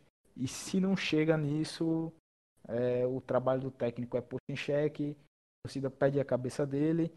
E aí a diretoria, muitas não aguentam a pressão acho que 99% não aguenta a pressão e demite o, o treinador. Isso quando eles mesmos não colocam a pressão lá dentro. Então, é, digamos que o Sampaoli e o Jorge Jesus não consigam títulos com Santos e Flamengo, respectivamente, é, vocês conseguem ver que eles vão ter essa longevidade necessária para implementar esse, esse projeto deles e é, manter essa, essa linha de raciocínio, de se pensar o futebol para que, sei lá, vamos dizer que nos primeiros dois anos eles não consigam títulos, mas aí encaixa o time com contratações, com essa filosofia mais, mais com maior penetração na mente do, dos jogadores que formam o elenco e aí daí para frente consigam ganhar alguma coisa. Eles vão ter esse tempo hábil no, no futebol brasileiro. Vocês acreditam que isso é possível? O Sampaoli, eu acho provável. O Santos não está com pressão por título. Apesar de não ganhar um título há algum tempo, o Santos sabe da sua situação financeira e o Santos sabe da situação financeira dos rivais. E ele sabe que ele está atrás, ele tem essa consciência, e ele tem a consciência que para ele buscar um título tem que ser uma coisa um pouco mais complicada. O que ele pode buscar em primeiro momento é uma classificação para Libertadores. É uma uma posição um pouco melhor. E aí sim, se o Santos ficar, sei lá, em 13 terceiro do Brasileirão, com certeza o São Paulo vai cair. Mas não é uma situação. O que é um erro, porque é a zona Santos de classificação. Pois é. Sei lá, vai que agora vira a zona Bahia de classificação, zona Atlético Mineiro de classificação, alguma coisa Já assim. foi zona Atlético Paranaense de classificação também. É, também, também. Mas no, no caso do Flamengo, a situação já é diferente.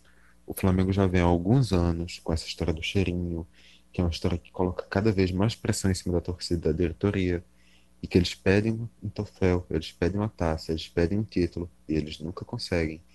E essa pressão está só aumentando. E essa bomba está nas mãos do Jesus. Se ele não ficar, pelo menos dentro do G4, é quase certeza que no ano que vem ele é treinador do Flamengo. Ele tem que ou conseguir o título ou estar tá muito perto dessa briga para receber uma continuidade. E a mesma coisa vai se repetir no ano que vem, caso ele não conquiste o título esse ano. E se ele conseguir dois vice-campeonatos, no outro ano vai ser novamente essa situação até que ele consiga um título relevante pelo Flamengo. Uma Copa do Brasil, ou uma Libertadores, ou um Brasileirão. Eu concordo, eu concordo com o Vitor. É, se a gente for parar para pensar, o Santos ele é um clube que, como a gente já falou, preza muito pelo desempenho e não também pelo resultado, mas não é tão obcecado pelo resultado quanto o Flamengo é. E aí, assim, eu vejo o São Paulo com mais tranquilidade para trabalhar, porque a torcida Santista já compreendeu a ideia e já sabe que, assim, o que o São Paulo vem fazendo já é muito além da expectativa do que os Santistas pensavam. Então, assim, eu acho que ele vai ter pelo menos esse ano e acredito que o início do próximo para poder começar a trabalhar com mais tranquilidade, para deixar mais é, presa na cabeça dos jogadores e da diretoria essa filosofia e que acredito eu que vai dar resultado logo em breve. Já o Flamengo, a história do Jorge Jesus é porque assim, time com a torcida de massa como é o Flamengo é um negócio muito complicado. E quando está em fila de título, é pior ainda. O Flamengo tem seis anos que não ganha nenhum título de grande relevância. Né? Ganhou estadual, mas o último grande título do Flamengo foi a Copa do Brasil de 2013, salvo engano. E aí, antes disso, tinha ganho o brasileiro em 2009. E aí, assim, já são seis anos sem títulos de relevância, dez anos sem ganhar nenhum campeonato nacional, e aí, se você for parar para pensar, tipo, os títulos, o título que é a obsessão do Flamengo nessa temporada, que é a Libertadores. O Flamengo ele conseguiu se classificar para uma semifinal da Libertadores depois de 35 anos fora, sem conseguir nenhuma vez. E aí já está há 38 sem conseguir nenhum título. Então, assim, eu acho que o trabalho do Jorge Jesus passa muito pelo sucesso, muito mais do que no Campeonato Nacional, que sim, está é, tá sendo bastante valorizado, especialmente agora que o Flamengo entrou de vez na briga, mas mais ainda pelo sucesso no campeonato internacional que é a Libertadores. O Flamengo ele formou um grande time com caras que são excepcionais em suas posições. O Flamengo tem 11 craques para 11 posições. E aí, assim, esse time foi formado para ganhar a Libertadores de 2019. E tudo que seja fora desse objetivo, eu acho que já pode minar o trabalho e já pode colocar uma pressão ainda mais em Jorge Jesus. Como o Vitor falou, se ele conseguir dois vices, pode ser que ele continue no cargo? Pode, mas aí a pressão já vai ser muito maior pelo desempenho em 2020. E aí a gente sabe que pressão em clube de massa para derrubar treinador é bem, bem fácil. Basta perder um ou dois jogos, ou então ter uma, uma atuação que decepciona a torcida no clássico, que aí o clima já fica insustentável e o Jorge Jesus pode pegar os seus pastéis de Belém e voltar para Portugal. Só uma, só uma coisa antes Oi, de, tu comentar, Clisman. É, eu acho que uma coisa importante para a gente lembrar é que se a gente puxar na memória o Santos, a gente consegue lembrar de trabalhos longos dentro do clube. A gente lembra do Muricy, do Dorival, que tiveram trabalhos longos e que o, o São Paulo pode ser mais um. Eu tentei aqui, enquanto eu estava falando, tentei puxar da minha memória. Eu não consigo lembrar de um treinador que teve um trabalho longo no Flamengo. Eu posso estar realmente sendo só esquecido, mas não veio ninguém na cabeça. É, nos últimos anos está realmente complicado de ter técnico com um trabalho mais longo no Flamengo, mas também por toda essa pressão que vocês disseram aí. O Flamengo está sedento por título de grande expressão. A torcida está cobrando muito, então aí não tem muito treinador que está aguentando o tranco, não. Mas, Iago, uma coisa que tu falasse aí. O Flamengo tem 11 craques nas 11 posições. Você considera mesmo o William Arão um craque na posição? Então, é um jogador que para mim pode não ser, tá, pode ser o cara fora da curva, pode ser o cara que não pode ser craque. Mas apesar disso, Fora ele tá da curva para baixo, para deixar bem claro. debaixo da curva, então, no caso. Mas ainda assim, Ou seja, é um cara que já passa da caixa de pois é, é um, mas ainda assim, se você for parar pra pensar, é um cara que é considerado diferenciado na posição para o nível brasileiro, por exemplo. É, eu acho que, sei lá, se a gente for parar para pensar, tipo, os bons, vola- os bons volantes do futebol brasileiro, primeiro volante, que é o caso dele, que está jogando na, na função de contenção no meio-campo, agora que o Flamengo não tem mais o Cuejá, a gente não consegue lembrar tantos nomes assim que sejam muito melhores do que ele, não. Verdade, eu tava tentando puxar agora na mente pra, pra ver se lembrar de alguém muito melhor, mas não. Jogadores de nível semelhante, é, alguns mais regulares em nível de atuação, mas é, realmente é alguém muito superior, não. Só via o Cuejar como um jogador acima e bem mais regular do que o Arão.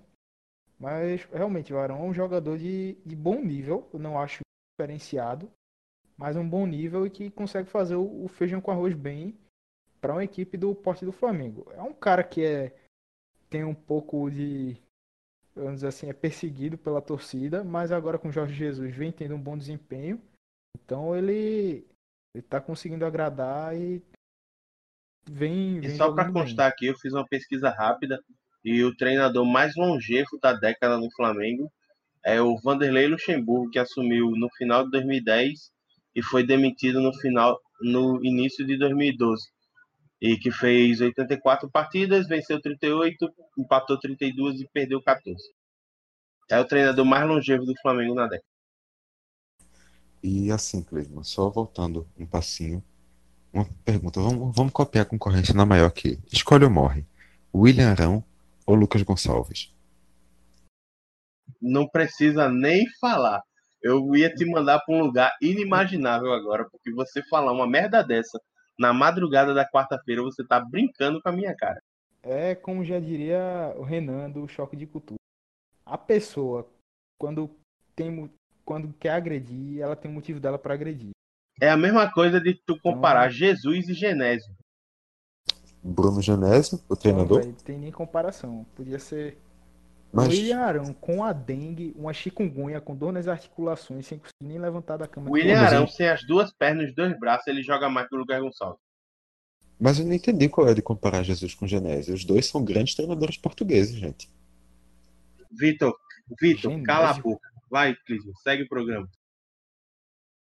É, e só acrescentando com a minha opinião, é, eu vejo que os dois ainda conseguem chegar até o ano que vem com, com toda essa questão da pressão e tudo mais, é, mesmo sem título. Se nenhum dos dois conseguirem, vai que o Palmeiras pega agora e arranca o campeão brasileiro. Não vai ser, não. O Flamengo é, isso é só uma, uma hipótese. Tá? Só, só para colocar como hipótese, não que eu acredite que seja. E o Flamengo chegue eliminado também na, agora nas semifinais ou perde a final da Libertadores. Acredito que tanto o São Paulo quanto o Jesus conseguem ter uma, um, um prosseguimento né, no trabalho até o pro, próximo ano, mas a partir daí é o derradeiro. Ou conquista alguma coisa ou tchau. Sendo que principalmente para o Jorge Jesus, eu acredito nisso, já que essa pressão do Flamengo é maior. É, ele não, apesar de ter, ter sido, tem sido bastante elogiado no Flamengo, é, implementado um futebol bonito de ver, que tem conseguido resultado, mas não é abraçado da mesma forma que o Sampaoli. Acho que o Sampaoli, mesmo se não conseguir título no ano que vem, se demonstrar uma evolução, conseguir novas peças no pro elenco, mostrar uma crescente, aí sim, eu acredito que ele ainda pode permanecer para outra temporada, sendo a, a derradeira. Mas com o Jorge Jesus é até ano que vem. Se não ganhar nada, o, o estigma do futebol brasileiro de querer o resultado quanto antes vai pesar e aí o português faz as malas, de, as malas dele e volta para Portugal ou para outro canto. Eu só, eu só realmente discordo da tua análise quanto a ao São Paulo. Realmente, óbvio que ele tem mais tempo, mas eu acho que não que não dá para dizer que o ano que vem já já começa como um ano derradeiro para ele.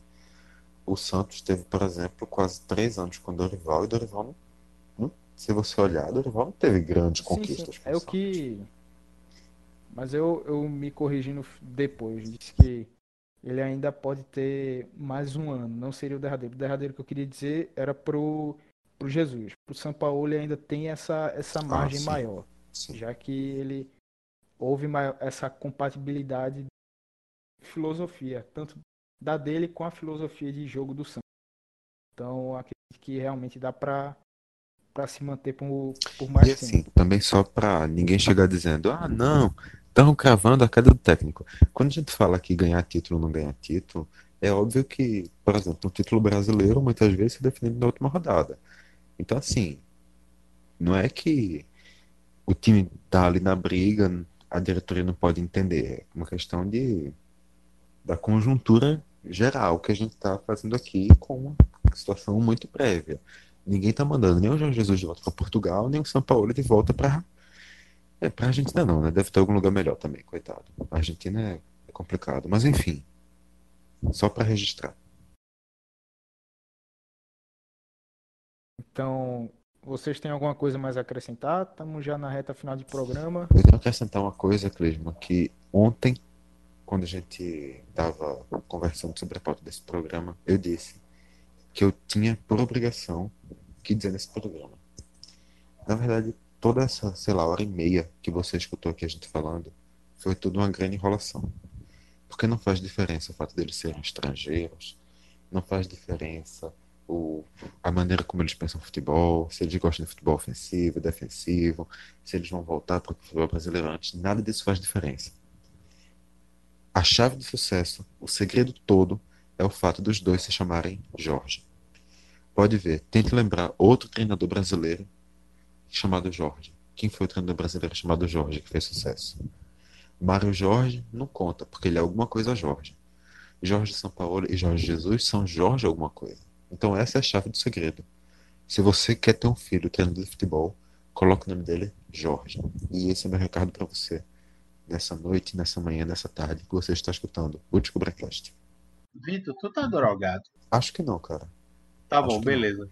É, só para constar, eu fui aqui olhar rapidinho é, o retrospecto e assim. Informações inúteis. Jorge Sampaoli é o 12 treinador estrangeiro a ocupar a vaga de comandante do Santos. O, o Jorge Sampaoli ele é o 12 treinador estrangeiro do Santos e ele cargo que volta a ser ocupado por um técnico de fora do Brasil depois de 41 anos. O último treinador estrangeiro do Santos, antes do São Paulo, foi o Ramos Delgado, que saiu em 1978. E Grande já. Delgado.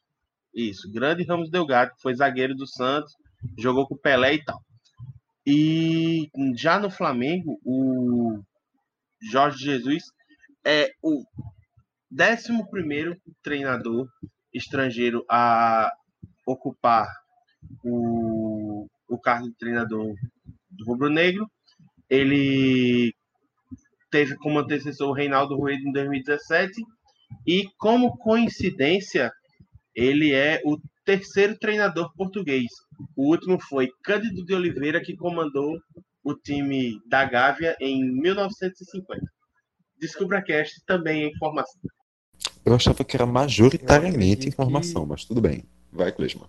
É, também tem outras merdas aí. No, além de informação vindas aqui no Bracast. Mas só para pontuar que esse time do Flamengo do Cândido de Oliveira, é, quem tem algumas informações sobre como jogava esse Flamengo é o nosso Diego Borges, que já era repórter de rádio Setorista do. Flamengo. É, infelizmente não pôde participar da nossa gravação para dar mais detalhes de como jogava aquele Flamengo de Cândido Ele fraturou o maxilar comendo papa. E assim, só mais uma coisa. Caramba!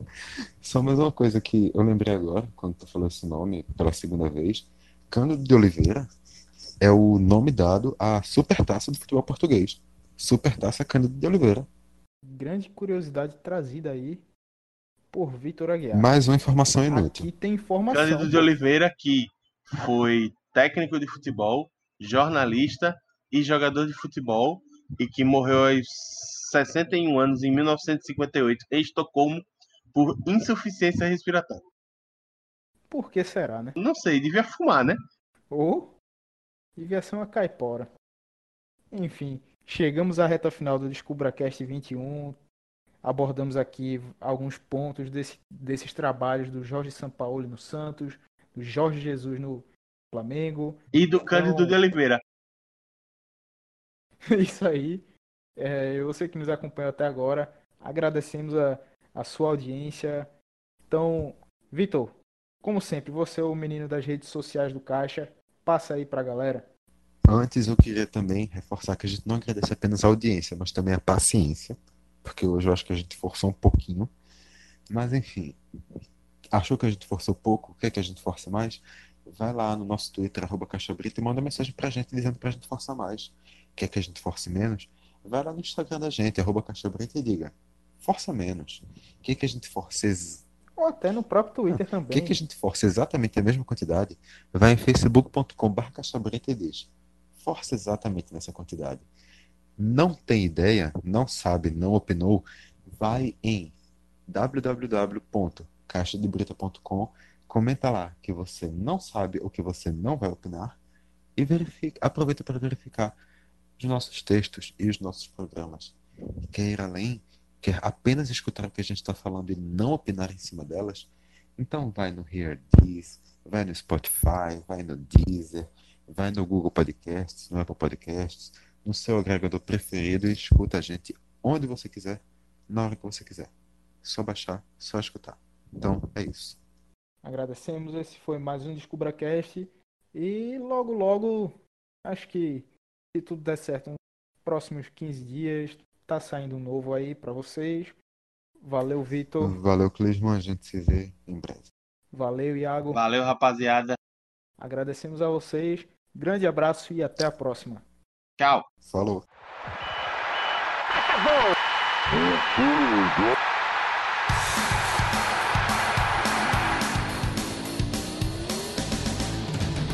Mas qual é pouca, eu só tomo se for 10k.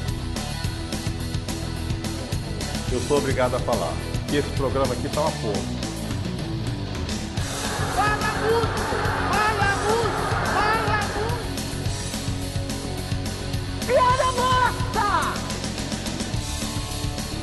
Pelas barbas do profeta!